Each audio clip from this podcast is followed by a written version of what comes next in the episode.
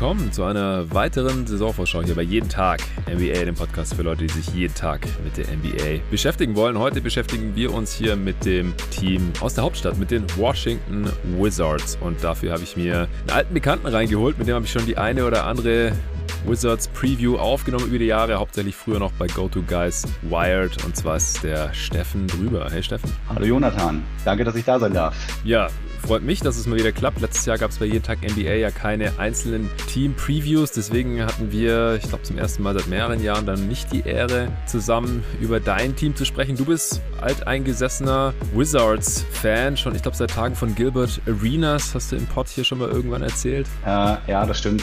Äh, seit, ich, genau kann ich es auch nicht mehr sagen. Auf jeden Fall seit über zehn Jahren beschäftige ja. ich mich mit denen, lese, gucke Spiele, höre Podcasts, äh, das volle Programm und äh, ja, hoffe, dann, wenn wir jetzt ein bisschen über die Washington Wizards sprechen, dass ich mit, mit langer Erfahrung da äh, fundierte Aussagen zu treffen kann, was sie so machen.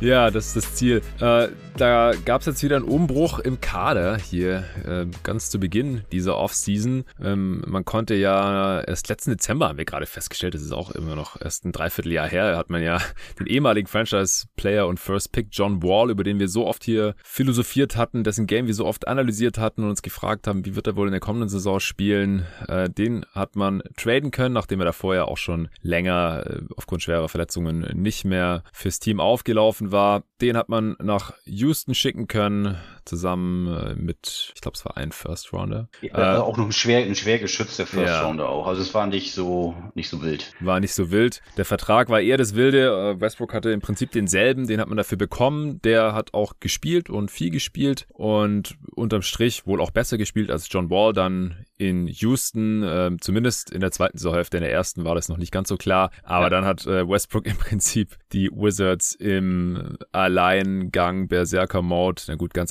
Alleingang auch nicht, da gab es noch Bradley Beal, der fast Topscorer der Liga geworden wäre mit 30 Punkten im Schnitt, aber die zwei Dudes, die haben im Prinzip dann Washington doch noch irgendwie ins Play-In, dann auch in die Playoffs gebracht, wo dann aber gegen First Seed Philly nicht mehr allzu viel zu holen war. Jetzt in der Offseason hat man sich von Westbrook schon wieder getrennt, denn der wollte dann spontan in seine Heimatstadt nach LA, als sich da die Möglichkeit ergeben hat, äh, als LeBron angerufen hat, wahrscheinlich so mehr oder weniger. Und äh, ja, jetzt muss Bradley Beal hier mit Spencer Dinwiddie vorlieb nehmen. Äh, den hat man als Ersatz gesigned. Äh, dann hat man ja für Westbrook im Trade auch KCP und Kyle Kuzma, Champs der Vorsaison äh, bekommen. Montrezl Harrell, der nach einem Jahr bei den Lakers auch schon weitergereicht wurde. Man hat Aaron Holiday bekommen. Man hat Corey Kispert gedraftet und äh, dann der ein oder andere Spieler aus der letzten Saison ist auch noch im Kader. Jetzt hat man hier ein einigermaßen tiefes Team, würde ich sagen, ohne Westbrook äh, oder Wall oder ein Spieler der Güteklasse, bisschen weniger Star Power in der Spitze. So, wie geht's denn dir jetzt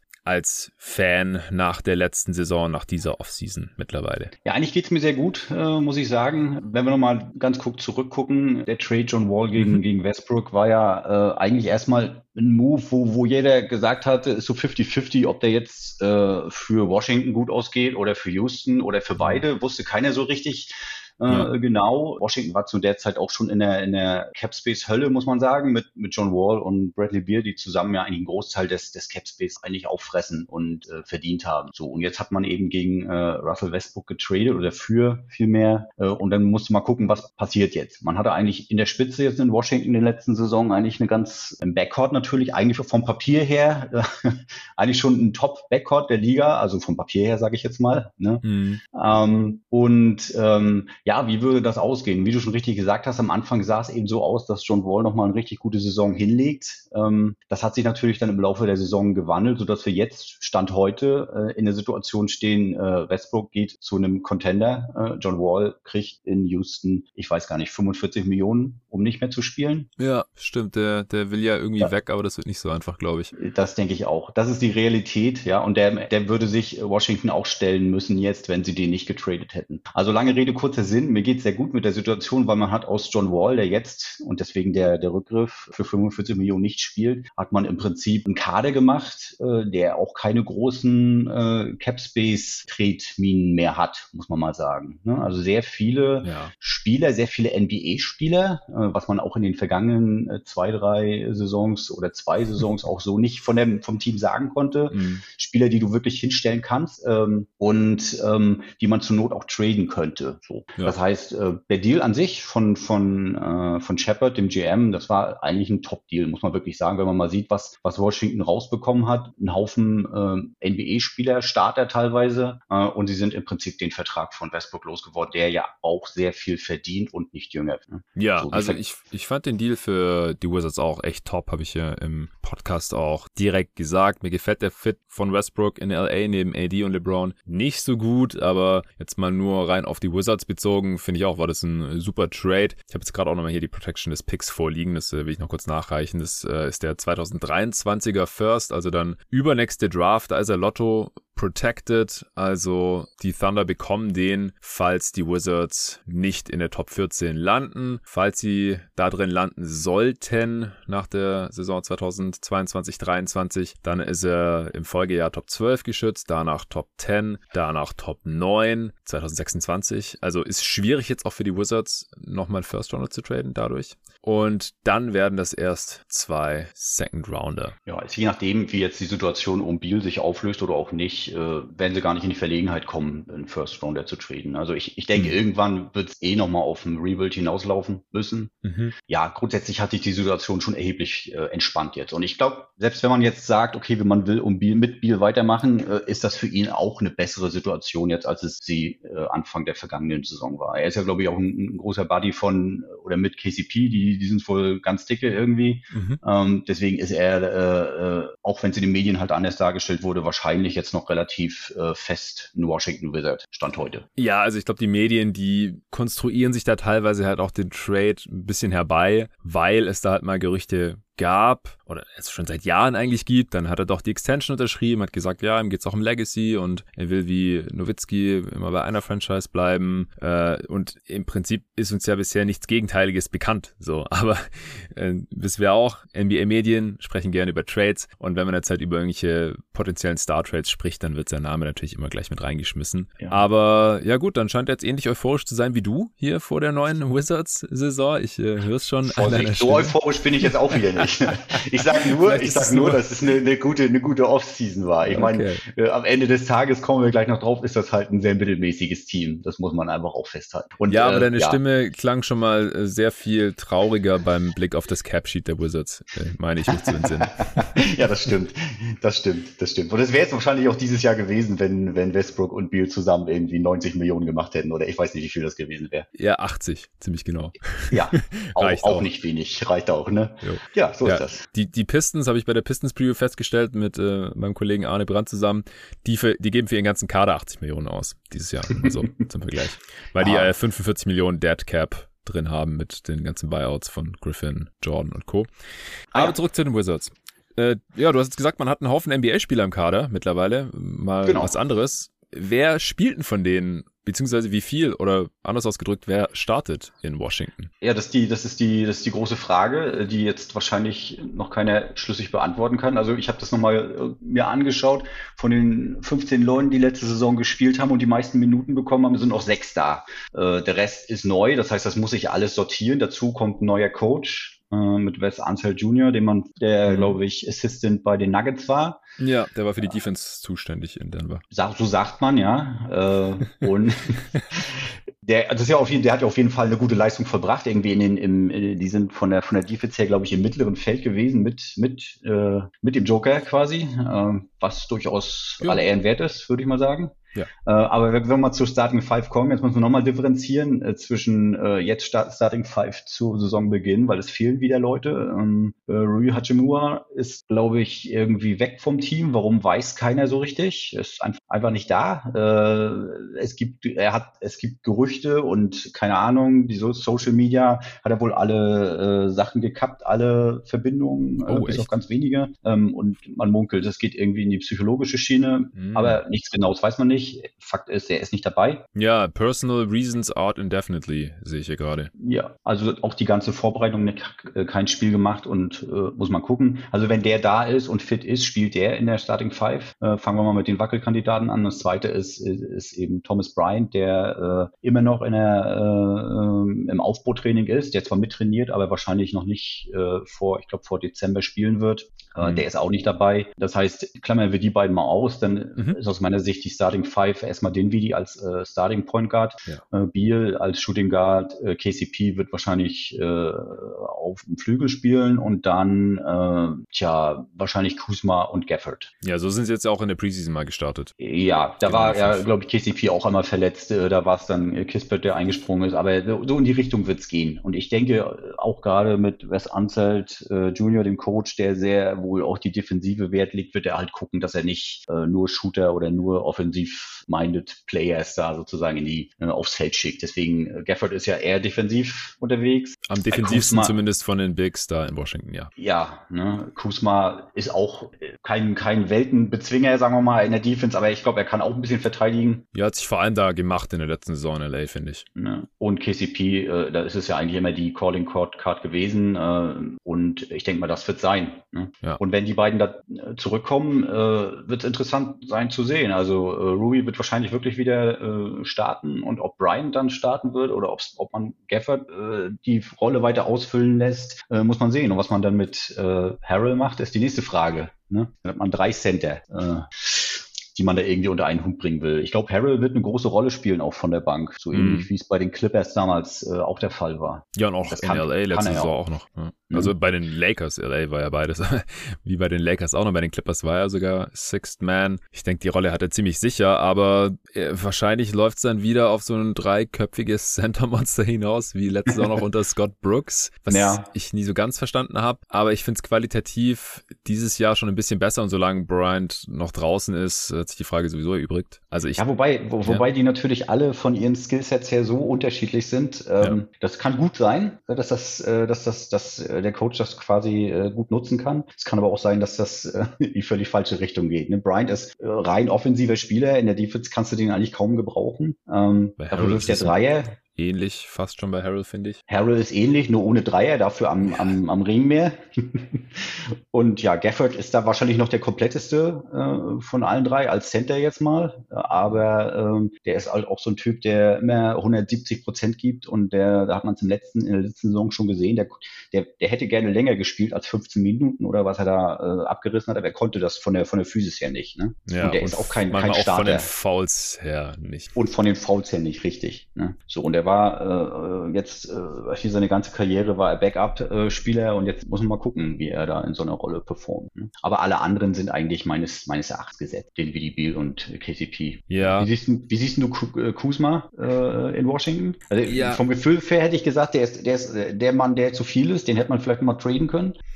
Ja, aber es ist wahrscheinlich der beste Defender. Also Hachimura hat sich da auch weiterentwickelt. Aber ich kann mir schon vorstellen, dass bei Kuzma noch ein bisschen was drin liegt. Also ich finde allgemein haben sie jetzt halt viele große Wings oder ja, früher wären es wahrscheinlich eher Small Forwards gewesen. Heute hätte man wahrscheinlich eher keine zwei größeren Spieler neben denen und vor allem defensiv, ja, können halt nur Hachimura und Kuzma eher noch Wings verteidigen, also mit Bertans, Kuzma, Hachimura und auch noch Danny Avdia, der auch noch da ist. Ach ja, genau, genau. Ja, und es können halt nur zwei von denen starten und eventuell sogar nur einer. Das ist halt schon heftig, weil halt KCP höchstwahrscheinlich noch startet, äh, man dann de facto mit so einer Three-Guard-Lineup startet, weil der halt der beste Guard-Defender ist und das neben Beal und den Willy auch nicht ganz unwichtig ist und damit die sich auf die Offense konzentrieren können, sagen wir es mal so.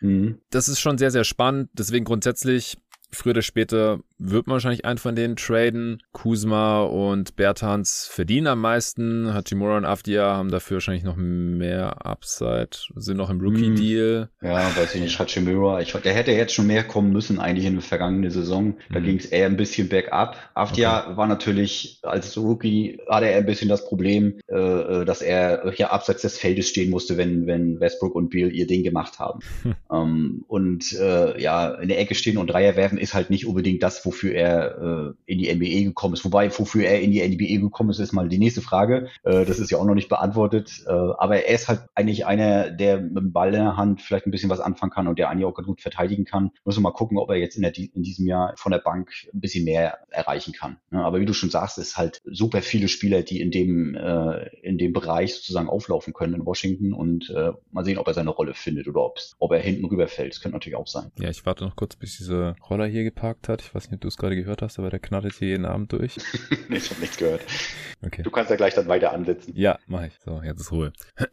ja, schon eine sehr besondere Frontcourt-Situation da bei den Wizards. Und Corey Kispert gibt's auch noch. Der sollte wahrscheinlich auch eher keine Guards verteidigen. Also, ja, früher oder später muss man da irgendwie einen Konsolidierungstrade machen, glaube ich. Irgendwie drei gegen zwei oder drei gegen einen traden. Weil das sind ja alles schon jetzt keine unbedingt wertlosen Spieler. Gut, bei Bertans, der sollte jetzt wahrscheinlich erstmal seinen Wert ein bisschen rehabilitieren. Der ehemalige Latvian Laser, der völlig out of shape in die letzte Saison gekommen ist, nachdem er seine 80 Millionen dahin geknallt bekommen hatte. Ja, ja, das war katastrophal. Wobei, so schlecht ist es dann doch nicht, ne? Er hatte trotzdem an die 40 Prozent Prozent Dreier geworfen am Ende des Tages. Und dem Team auch, also man, ja. Und ob, und das ist, ja, ist das 16 Millionen wert? Gut, wenn er nichts anderes macht, was bei ihm der Fall ist, äh, vielleicht nicht. Ähm, ja. Aber, äh, bisschen aber ich glaube, den Chris, ein bisschen mehr sollte kommen, ja. Also wenn er wieder über die 40, deutlich über die 40 Prozent kommt und ein ähnlich hohes Volumen äh, werfen kann, dann wird es dem Team sicher helfen. Und ich meine, den kriegst du auch getradet trotzdem noch. Also ich glaube, alle fünf sind, sind tradebar, ähm, zumindest wenn Bertans halt ansatzweise wieder so spielt wie vor vor seiner Vertragsverlängerung. Ich denke, Kuzma kannst du traden. Die ganzen Spieler auf ihren Rookie-Verträgen kannst du auch noch alle traden. Also bei Hachimura, wie gesagt, wir wissen jetzt nicht, wo er ist oder was mit ihm ist wann er zurückkommt. Mhm. Aber grundsätzlich denke ich, kann man die alle noch irgendwie veräußern und früher oder später sollte man es wahrscheinlich auch tun. Auch dahinter noch. Jetzt hat man noch Isaiah Todd reingeholt, Anthony Gill. Das sind im Prinzip alles Vierer. Es ist schon, ja, ja. ist unglaublich. Naja, naja. Ja, aber grundsätzlich, wenn du das mal durchsiehst, du, du hast halt 12, 13 Leute, die du aufs Feld stellen kannst. Das war in den letzten ja. Jahren halt nicht der Fall. Ne? Da waren es dann äh, G-Liga oder was weiß ich. Oder irgendwelche Leute, die äh, irgendwie aus der Free Agency geholt wurden. Ähm, ist eigentlich keine schlechte Situation. Ne?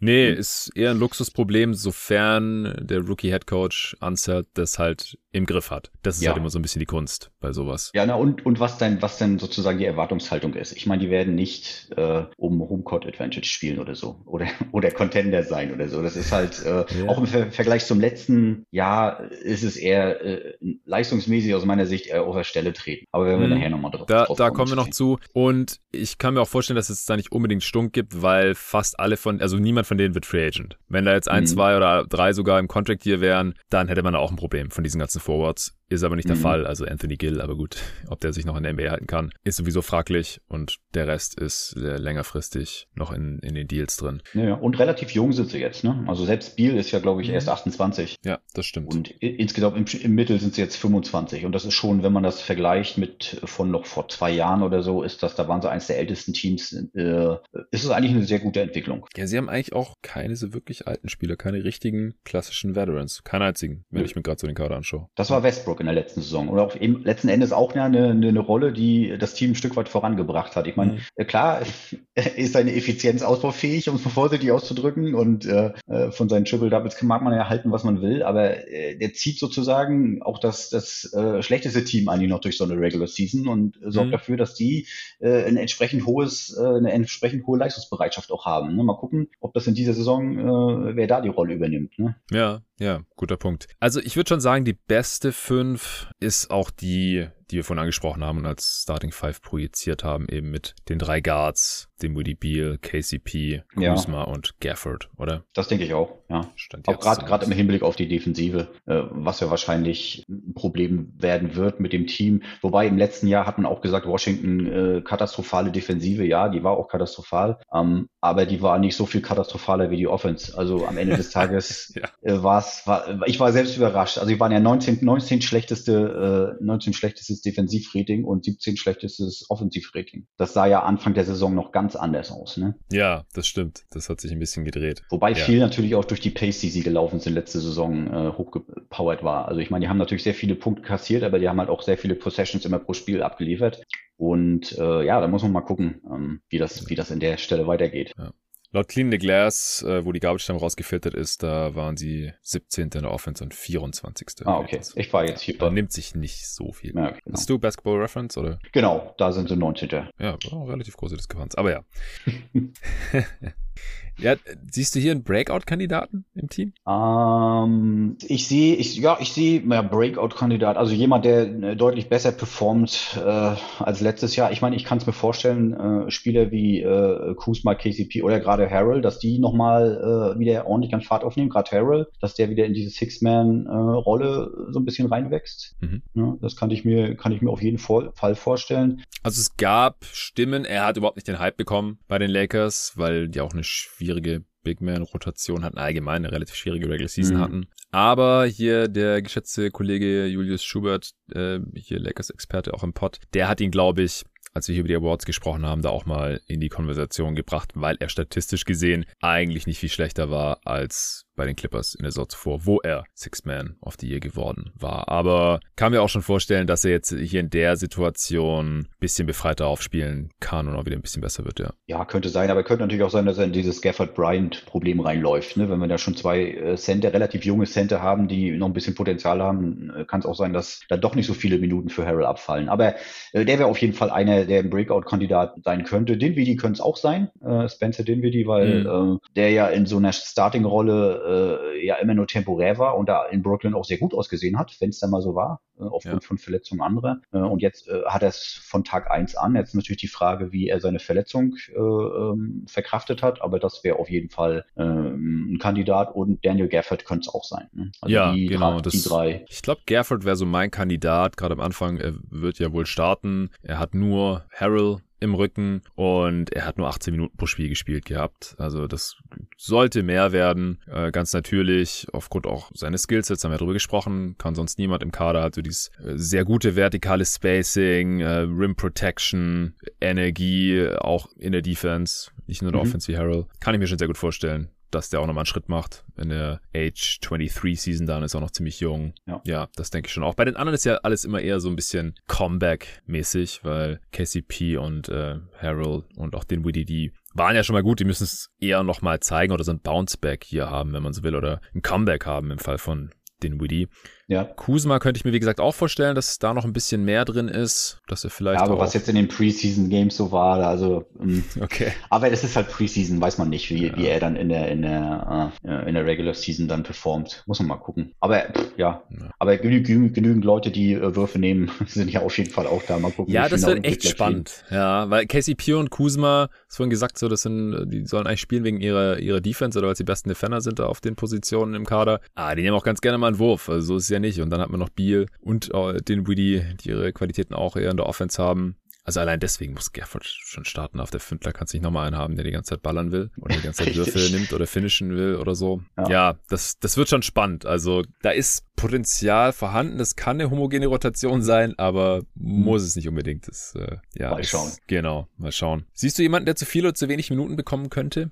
Ja, na, eh, tatsächlich, äh, alle jungen Spieler, äh, da könnte das, das Problem äh, quasi auftreten, weil ähm, ich denke mal, der Coach wird auf jeden Fall die, die, die Marschrichtung bekommen, erfolgreich zu spielen. Also groß äh, ja. Spiele entwickeln wird nicht das Thema sein. Man wird versuchen, weiterhin Biel irgendwie zufriedenzustellen. Und das heißt ja, Minimalziel sind Play-ins, würde ich mal sagen sagen, eher Playoffs. Ähm, ob man das ja. schafft mit der Truppe, weiß ich nicht. Äh, aber äh, das heißt natürlich, dass Leute wie Harold, KCP oder Kuzma, die auch schon mal in, in einem Championship-Team gespielt haben und die einfach mehr Erfahrung haben, äh, vermutlich den Vorzug bekommen von einem Kisbet oder Afdia. Ähm, und das heißt, die werden äh, da ein bisschen in Probleme geraten denke ich. Ja, das ist eigentlich schade, weil, oder ich frage mich, ob die Wizards Kispert nochmal draften würden. Jetzt, also eigentlich am Draft Day war ja der Westbrook Trade eigentlich schon durch. Also der macht, der Pick macht im Nachhinein für mich nicht so viel Sinn, aus genannten Gründen, weil es halt so viele Spieler gibt, die vor ihm sein werden in der Rotation. Und dann kannst du auch gleich jemanden nehmen, der nicht als NBA-ready gilt, der nicht schon so alt ist, wo das große Pro-Argument ist, ja, der kann gleich reinkommen und ein paar Dreier reinknallen, äh, sondern hättest ja gleich jemanden nehmen können oder nochmal so jemanden nehmen können, wie eben Isaiah Todd, den du noch ein bisschen entwickeln kannst oder musst, den du vielleicht auch noch mal in der G-League parken kannst und so, weil er eh unter normalen Umständen keine Spielzeit sehen wird in der normalen Ja. Rotation in einem Winning-Team. Also das ergibt für mich nicht so viel Sinn. Sehe ich aber genauso wie du. Und bei Avdia ist, ist ja auch so, ähm, der war zwar noch sehr jung in der Draft, aber hat er auch schon Profi-Basketball gespielt und so. Und das wird ihm jetzt hier wahrscheinlich auch nicht so zugutekommen. Ja, na, er hat einen guten Stand, auch weil Shepard jetzt so direkt ja äh, auf ihn losgegangen ist und auch jetzt äh, den, den, den Coach haben sie sozusagen, das ist, kam jedenfalls äh, über die Medien äh, hinten raus. Äh, da ging es eben auch sehr viel um die jungen Spiele, dass denn junge Spiele entwickelt werden sollen und das hat eben Scott Brooks am Ende gar nicht mehr gemacht, äh, weil sie dem ja auch die Pistole auf die Brust gesetzt haben am Ende des Tages. Muss man auch erstmal sehen, ob, ob Ansel Jr. ein Upgrade über Scott Brooks ist, weiß ja keiner am Ende des Tages. Ne? Ja, ja. So ist es halt mit Rookie-Head-Coaches. Ja, und, und, und Kispert, ja, muss ich auch kritisieren. Ich wäre vielleicht mehr auf Upside gegangen an der Stelle. Und, und er ist ja vielleicht auch eher einer, ähm, ja, der vielleicht eine lange Karriere haben wird, muss man mal gucken. Aber jetzt, äh, sagen wir mal, auf lange Sicht dem Team jetzt nicht was bringen wird. Gerade nicht, wenn wer jetzt nicht spielt. Ne? So Ja, gute- also in ja, erzähl. der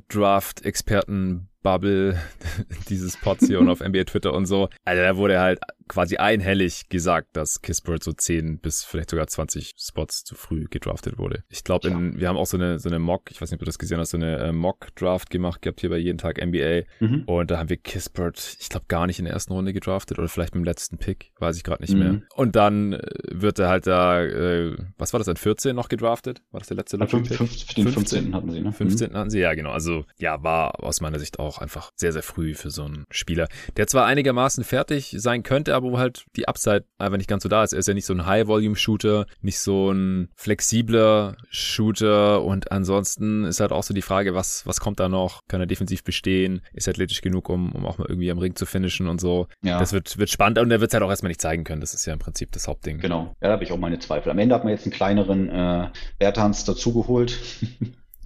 Ja, Ähm, im besten Fall wahrscheinlich. Im besten Fall, ne? Also er, er hat ja gut ausgesehen, ist auch in den Preseason Games, also zumindest im ersten und hat auch, kommt auch ein gutes Feedback aus dem Trainingscamp. Ähm, aber NBA ist halt nochmal ganz andere, ganz anderes Universum. Da muss man mal schauen, wie er dann wirklich Form finesse kann. Ja, was den Spielstil angeht, ist da schon irgendwas Nee. herausgekommen von Wes Unseld Jr., was man hier besprechen könnte oder was anders machen will als Brooks oder so? Ich, also das habe ich mir auch aufgeschrieben, das ist halt super schwer einzuschätzen, was jetzt die, die Identi- Identität des Teams in der kommenden Saison sein wird. Ich, ich Mhm. denke mal, gefühlsmäßig wird sich relativ wenig ändern, weil die, die Protagonisten sind eigentlich, oder der Protagonist ist immer noch der gleiche. Und ich frage mich, ob ein Rookie-Coach da jetzt wirklich äh, ein neues System installieren kann. Das ist, das ist so, das glaube ich eher weniger. Ne? Also Biel wird sein Ding durchziehen und, und du, du guckst dir sein, sein Spiel die in den vergangenen Jahren an. Das wird immer isolastiger, das wird immer mehr, geht immer mehr Richtung Midrange und er arbeitet sich zum Korb vor. Der Dreier wird immer weniger genommen. Ähm, das, Mhm. das bleibt so. Ne? Also da wird sich, äh,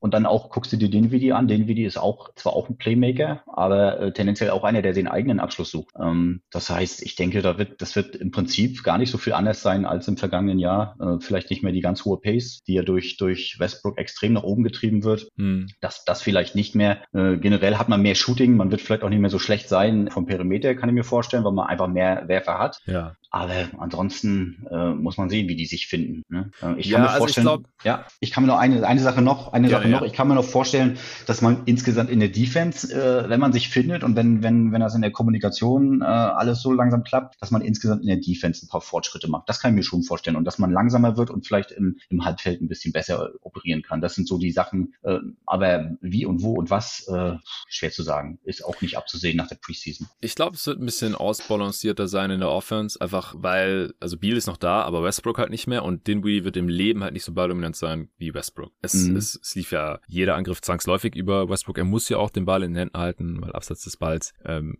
hat er einfach sehr viel geringeren Wert. Und das ist bei Dinwiddie ja jetzt nicht zwangsläufig so. Und ich kann mir jetzt schon vorstellen, dass es eine ausgeglichene Offense sein wird, dass auch ein bisschen mehr der Ball eventuell laufen gelassen wird, dass man mehr ins Halbfeld geht, hast du gerade auch schon gesagt. Man hat jetzt einfach äh, mehr Shooting, insgesamt mehr Qualität in der Breite des Kaders. Es, Mhm. Man ist nicht mehr so top-heavy. Ähm, und ja, defensiv hast du gerade auch schon gesagt, hat man auch zumindest mal besseres Personal. Also klar, der Topscorer und Franchise-Player ist immer noch derselbe. Man hat immer noch einige Spieler der letzten Saison da, aber ich kann mir schon auch vorstellen, dass es ähm, ja stilistisch ein bisschen anders aussehen wird. Aber wie jetzt genau, das ist halt bei einem Rookie-Head-Coach immer ein bisschen schwer vorherzusagen. Ja, weil die haben auch unorthodox gespielt letzten, letztes Jahr. Und also, wo du sagst, äh, jeder, jeder äh, Angriff gegenüber Westbrook, also Biel hat es geschafft, immer noch eine höhere Usage äh, zu erreichen als Westbrook, ne? Also. Ja, ähm, klar, aber Westbrook hat ja davor den Ball in der Hand gehabt normalerweise. Äh, okay. Oder meistens. Und das schlägt sich ja nicht in der Usage Rate nieder. Also. Ja, gut, im Abschluss. Westbrook ist halt ein balldominanter Spieler, aber wenn er dann nicht selber den Wurf nimmt oder einen Turnover macht, das schlägt sich ja dann schon mal nicht in der Usage Rate von Basketball Reference nieder. Mhm. Und in Clean, der von Clean Glass ist noch, ist ja noch die Assists mit drin. Mhm, äh, okay. Habe ich jetzt gerade nicht vor mir. Da könnte zum Beispiel dann schon die höhere gehabt haben als Beal. Lass hören. Ja, 35,7 Westbrook, 33,1 Bradley Beal. Ja, ah, da haben wir es doch schon. Sind aber beide im 98. Percentile auf ihrer Position. ja, also ja, top heavy as fuck. So der, ey, der nächsthöchste Spieler. Also alle anderen Spieler hatten eine deutlich unterdurchschnittliche Usage für ihre Position. Es gab noch Moritz Wagner, aber der hat echt wenig gespielt da. Der war im 64. Percentile. Mhm. Und alle anderen sind irgendwo deutlich unter 50 Prozent. Bei Clean Glass wird es ja immer schon so, so, schön blau dargestellt, wenn man da unterdurchschnittlich ist. Ah, Hachimura, fast übersehen, 53 Prozent. Der ja. war noch leicht überdurchschnittlich. Aber alle anderen echt wenig Abschlüsse. Sehr, sehr wenig Abschlüsse. Ich glaube, das wird in der kommenden Saison schon ein bisschen anders aussehen. Na, ich bin gespannt. Ja. Stärken und Schwächen, irgendwas, was wir noch nicht besprochen haben? Mm, nee, also das ist halt ein sehr mittelmäßiger Kader, muss man ganz klar sagen. Ohne große Stärken, aber auch ohne große Schwächen am Ende des Tages. Also ohne, ohne ja. offensichtliche Schwächen, sage ich mal. Ne? Ähm, ja, manche Sachen, die schon relativ wichtig sind, äh, an, im jeweiligen Ende des Feldes, glaube ich, da ist man ein bisschen dünn. Rim Protection ist halt echt nur Gafford, so wenn der Foul Trouble hat oder verletzt ist, Gott bewahre, dann haben sie einfach keinen Rim Protector mehr, dann viel Spaß. Und was machen sie dann? Switchen? ja, ist richtig. Also da, da also, ist doch schade, dass sie, dass sie, dass sie äh, Lopez äh, quasi nicht halten konnten. Ne? Mm, ja. Der, ja. Den, das werden sie, da werden sie noch ein bisschen äh, dran knappern müssen, weil der hat da schon einiges weggefangen dann auch nicht. Aber hätten halt vier, vier Center gehabt gehabt. Ähm, ich weiß ja. nicht. Ja. Nee, ist richtig. Ja. Ne? Und Rebounding könnte auch ein Ding werden wieder dieses Jahr. Also da hat natürlich auch Westbrook sehr viel weggepflückt und alle anderen haben für ihn Platz mhm. gemacht, klar. Aber ich sehe jetzt keinen, der jetzt kontinuierlich wirklich hohe Rebound-Raten da an den Tag legen könnte. Vielleicht. Ja, nicht so wirklich von irgendeinem dieser ganz vielen Forwards, die ja. darum springen und von den Guards jetzt auch nicht unbedingt. Ja, und dann auch Playmaking. Ja, also ist richtig, habe ich auch. Beal ist eher ein sekundärer Playmaker und bei allen Defiziten von Westbrook und seiner Ineffizienz und so, er ist halt schon ein ein guter Playmaker. Ja, und den Woody ist nicht auf dem Niveau und halt sonst jetzt auch überhaupt niemand mehr in diesem Kader. Also haben einfach sehr wenig Playmaking. Also KCB, Kuzma, kommt da nicht viel bei diesen ganzen Forwards. Ja, Avdia wurde das vor der Draft so ein bisschen nachgesagt. Bertans gar nichts. Bei den Bigs auch nix. Normalerweise Kispert auch nicht. Also ja, das, Nito, Nito und Holiday vielleicht ein bisschen, einfach weil sie es ja. positionsbedingt drauf haben müssten. Ja, aber das sind Nito, halt auch, ist, Nito hat eigentlich eine relativ gute Saison auch gespielt. Ist auch äh, erstaunlich, dass sie den fürs Minimum nochmal wieder zurückholen konnten. Also der kann natürlich auch so ein, so ein Lückenbüßer oder Lückenfüller sein an der Stelle. Ne? Aber ist auch keine, also ist auch vom Niveau her so weit unterhalb dessen, ähm, was Beal oder in Dinwiddie abliefern können. Da wird man gucken, wie man äh, Playmaking zusammenbekommt. Ne? After ja, vielleicht. Aber gut, dass du Holiday erwähnst. Also wenn der einen Schritt macht, dann ist es vielleicht kein so großes Problem. Aber ich finde ihn bisher in der NBA auch relativ limitiert. Und Neto, also wenn du von seinem Playmaking in irgendeiner Form großartig abhängig bist, dann hast du wahrscheinlich schon ein Problem als Team. Ja, war ja letzte Saison der Fall. Ne? ja, eben. Es, es war knapp am Ende mit dem Playen, sage mhm. ich da nur. Ja gut, dann äh, glaube ich, können wir schon zu unseren Prognosen kommen. Best Case wie viele Siege können die Wizards da holen und äh, was muss dafür passieren? Ja, also Best Case habe ich mir so 40 Siege aufgeschrieben. Uh, das dürfte in der Eastern Conference irgendwas um, ja, weiß ich nicht, Platz 5 bis 7 oder so oder Platz 5 bis 8 oder sowas werden. Warte ähm, mal, 40 Siegen, Platz 5? Da gibt es zu viele gute Teams äh, in. Ich sagte 5 bis 7, der von mir aus einem 6 bis 7 oder 7. Ja. Das ist schwer zuzuordnen, wie sich das jetzt entwickelt in der, in der nächsten Saison. Ja, ja, aber es gibt, es gibt halt diese ganzen äh, Bulls, Hornets, Knicks, vielleicht auch die Pacers, die ich alle irgendwie im Bereich mit einer 4 vorne dran habe.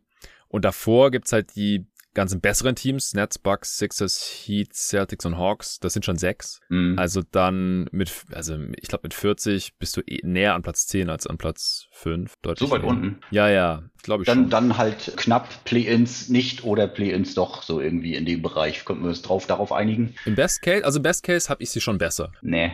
Im Best Case glaube ich, dass sie im mittleren 40er Bereich landen. Dann sind sie halt in deiner Range, äh, was die Conference-Platzierung angeht. Aber ich glaube, dafür brauchen sie mehr Siege und ich glaube auch, dass sie, das, dass sie die im Best Case holen können. Also im, Na, im ich Best seh- Case glaube ich, halt, ist man ich schon. halt, ich, ich hätte es auch mehr gesagt, wenn ich jetzt nicht die beiden Preseason-Spiele gesehen hätte. Äh, das war schon sehr äh, ernüchternd, deswegen Es bin ich da nochmal runtergegangen. Steffen. Ich weiß, ich weiß, dass es Preseason ist, aber ähm, es klickt halt auch gar nichts und am Ende des Tages Hm. ähm, ist es, du hast keinen wirklich, der heraussticht und der beste Spieler ist Bradley Beal und äh, wir wissen es ja alle, ja, er scoret viel, äh, aber, aber auch nur, sag mal, gut effizient, gut bis mittelmäßig effizient. Ja, ja, das. Also er ist kein richtiger Franchise-Player, so, ne, also kein, kein Durant oder wer auch immer, der das Team wirklich dann nach oben zieht. So und wenn er der beste Mann ist und alle anderen äh, dann nur schlechter sind, dann kommt halt was Mittelmäßiges raus und das sind bei mir 40 Siege. Ähm, ja, aber selbst im Best Case, selbst im Best genau, Case. ich wollte gerade ne? sagen, das klingt alles schon so ein bisschen nach Worst oder vielleicht Ja, Realistic das liegt bei mir dicht zusammen, ne? Liegt bei mir Ich, dicht zusammen. schon. Ich merke schon. Also Worst Case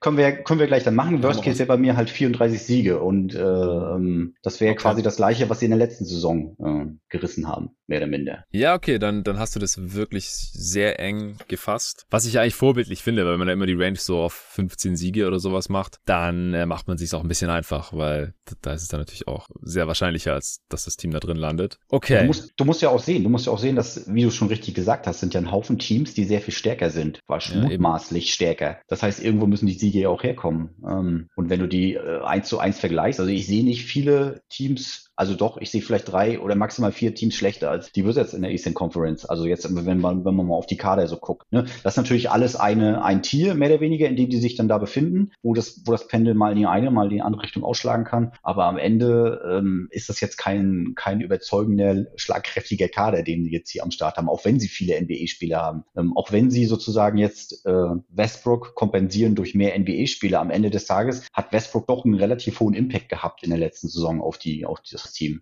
Ja, aber man darf, glaube ich, nicht vergessen, dass der Impact nur in der zweiten Saisonhälfte deutlich positiv war. In der ersten Saisonhälfte, da war Westbrook individuell echt mies, auch nicht Mhm. richtig fit, wenn ich mich recht entsinne. Ja, der hatte, der hatte mit einem, irgend, irgendwas war gebrochen, Daumen oder so, oder angebrochen zumindest, Ja, der hat auch ja. verletzt gespielt. Hm? Genau, hat verletzt gespielt und das Team hat gestunken. Er hat es einfach runtergerissen, weil er seine Rolle wird ja nicht kleiner, wenn er verletzt ist oder so oder wenn er nicht Mhm. gut spielt. Und das darf man, glaube ich, nicht vergessen. Ich, wie gesagt, ich erwarte halt ein sehr viel ausbalancierteres Team.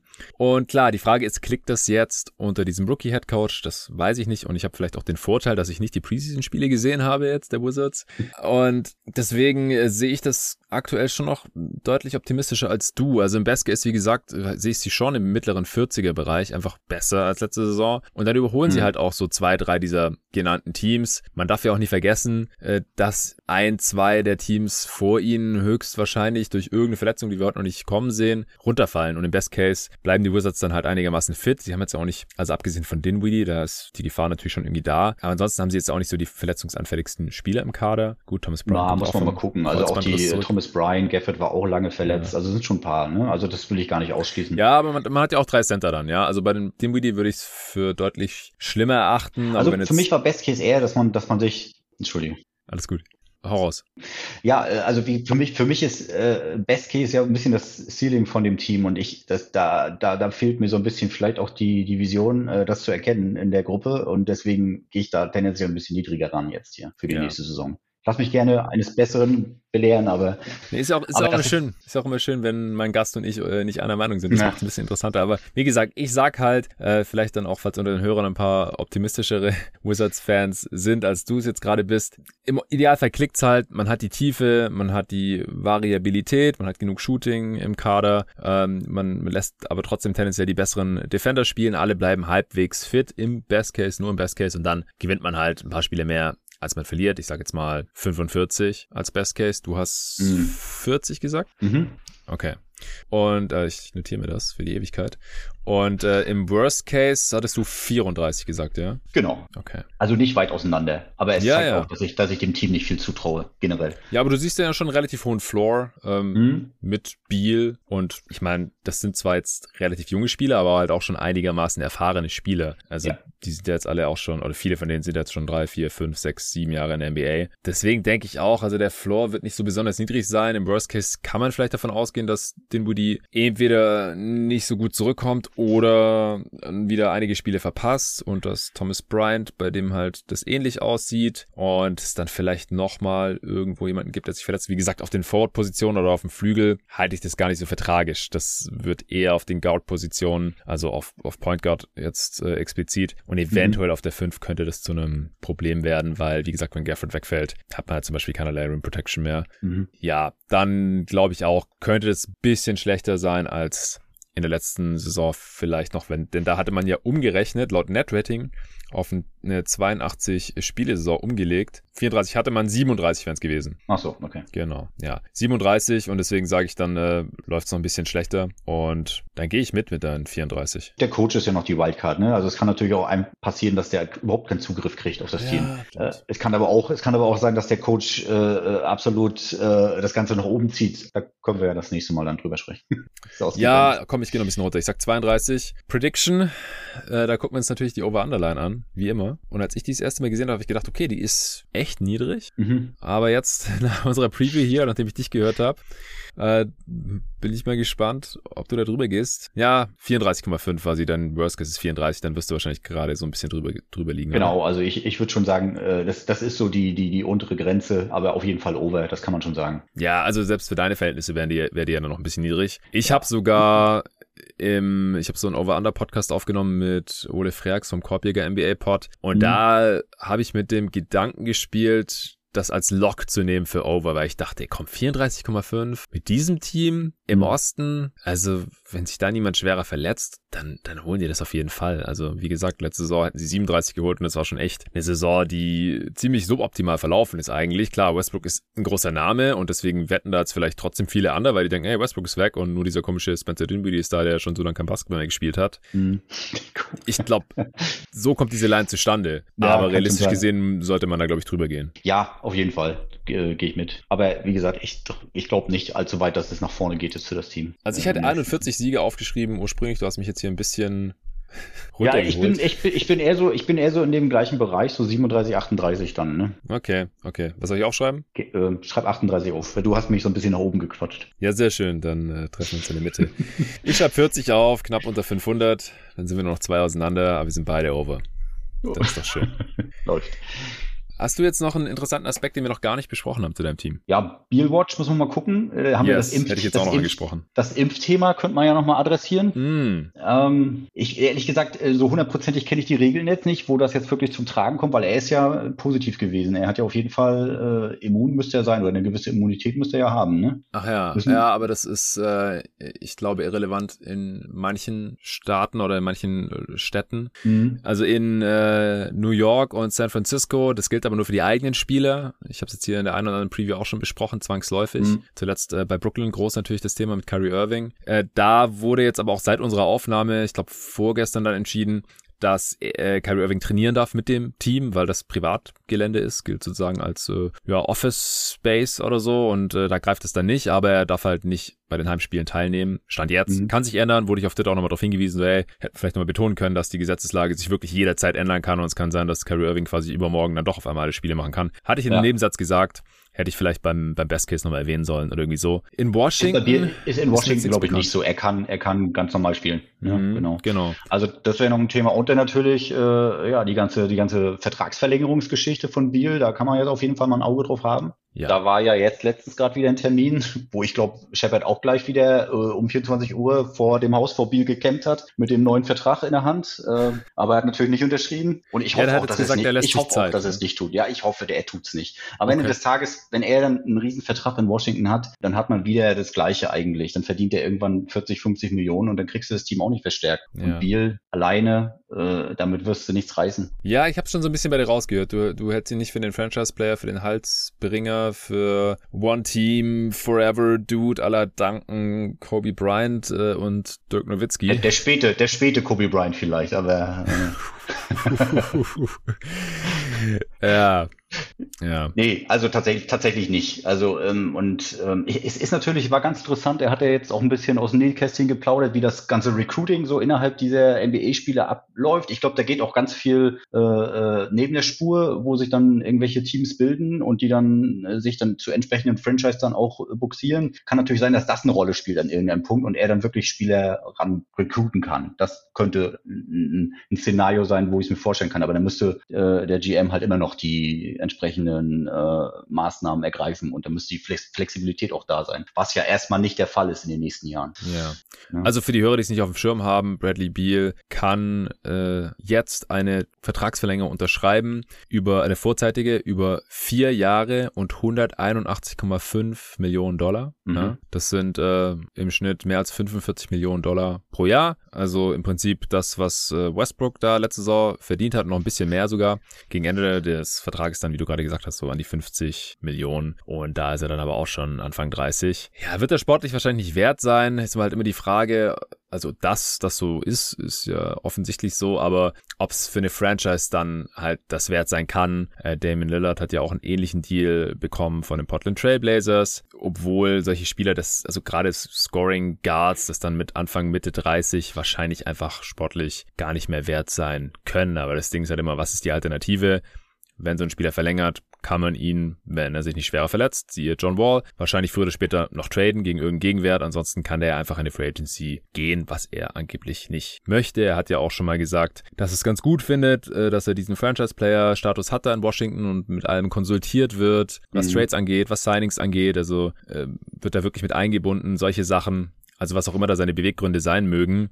Er scheint sich in der Rolle zu gefallen. Wäre jetzt fast Topscorer geworden letzte Saison. Das ist diese Saison wahrscheinlich auch wieder drin. Äh, Gerade ohne Westbrook hat er wahrscheinlich wieder sogar noch mehr den Ball in der Hand. Also ich bin da wirklich gespannt. Und er hat gesagt, er lässt sich da jetzt Zeit. Ist natürlich auf der einen Seite ein bisschen riskant weil wenn er sich schwer verletzt, könnte Washington dieses Angebot zurückziehen, aber realistisch gesehen würden sie es ihm wahrscheinlich so oder so noch anbieten. Ja. Und er schaut sich das noch ein bisschen an, hat halt noch ein bisschen mehr Leverage bei irgendwelchen Trade Talks oder so. Aber ich bin da auch sehr, sehr gespannt, was da passieren wird. Ja, bin ich auch. Aber wie gesagt, ich denke, das wäre so ein bisschen äh, für das Szenario, man baut um Biel, wäre das wahrscheinlich, gut, er wird eh dann im Bereich 40 Millionen an irgendeinem Punkt verdienen, ähm, aber wäre es halt auch wieder äh, schwierig, das Team dann wirklich noch zu verstärken, wie man es ja in, in Portland ja auch sieht um Lillard. Das ist ja das gleiche Problem am Ende des Tages. Und das haben wir bei Biel auch. Das wird auf jeden Fall spannend zu sehen, wie ja. sich das entwickelt.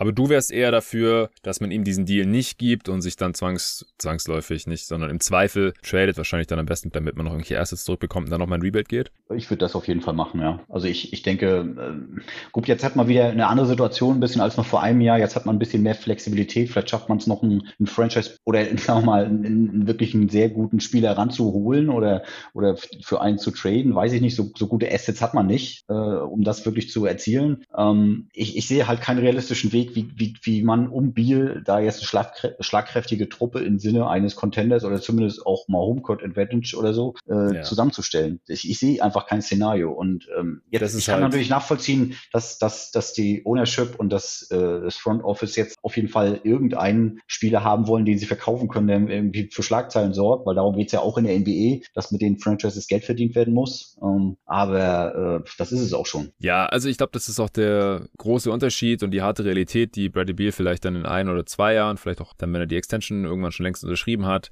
realisieren wird, dass der Unterschied zwischen Dirk, Duncan, Kobe-Typen und ihm halt ist, dass die alle Championships geholt haben bei ihren Franchises. Weil sonst wären die wahrscheinlich auch nicht ewig da geblieben. Und dass es All-Timer sind, die halt in der All-Time NBA Top 20 alle drei sind. Mhm. Und da wird Bradley Beal halt niemals reinkommen. Also ich glaube, das kann man ja schon sagen in seiner Age 28 Season. Und das ist halt der große Unterschied. Und wenn er dann trotzdem da bleiben möchte, dann behalten ihn die Wizards auch, aber vielleicht realisiert er das ja auch früher oder später.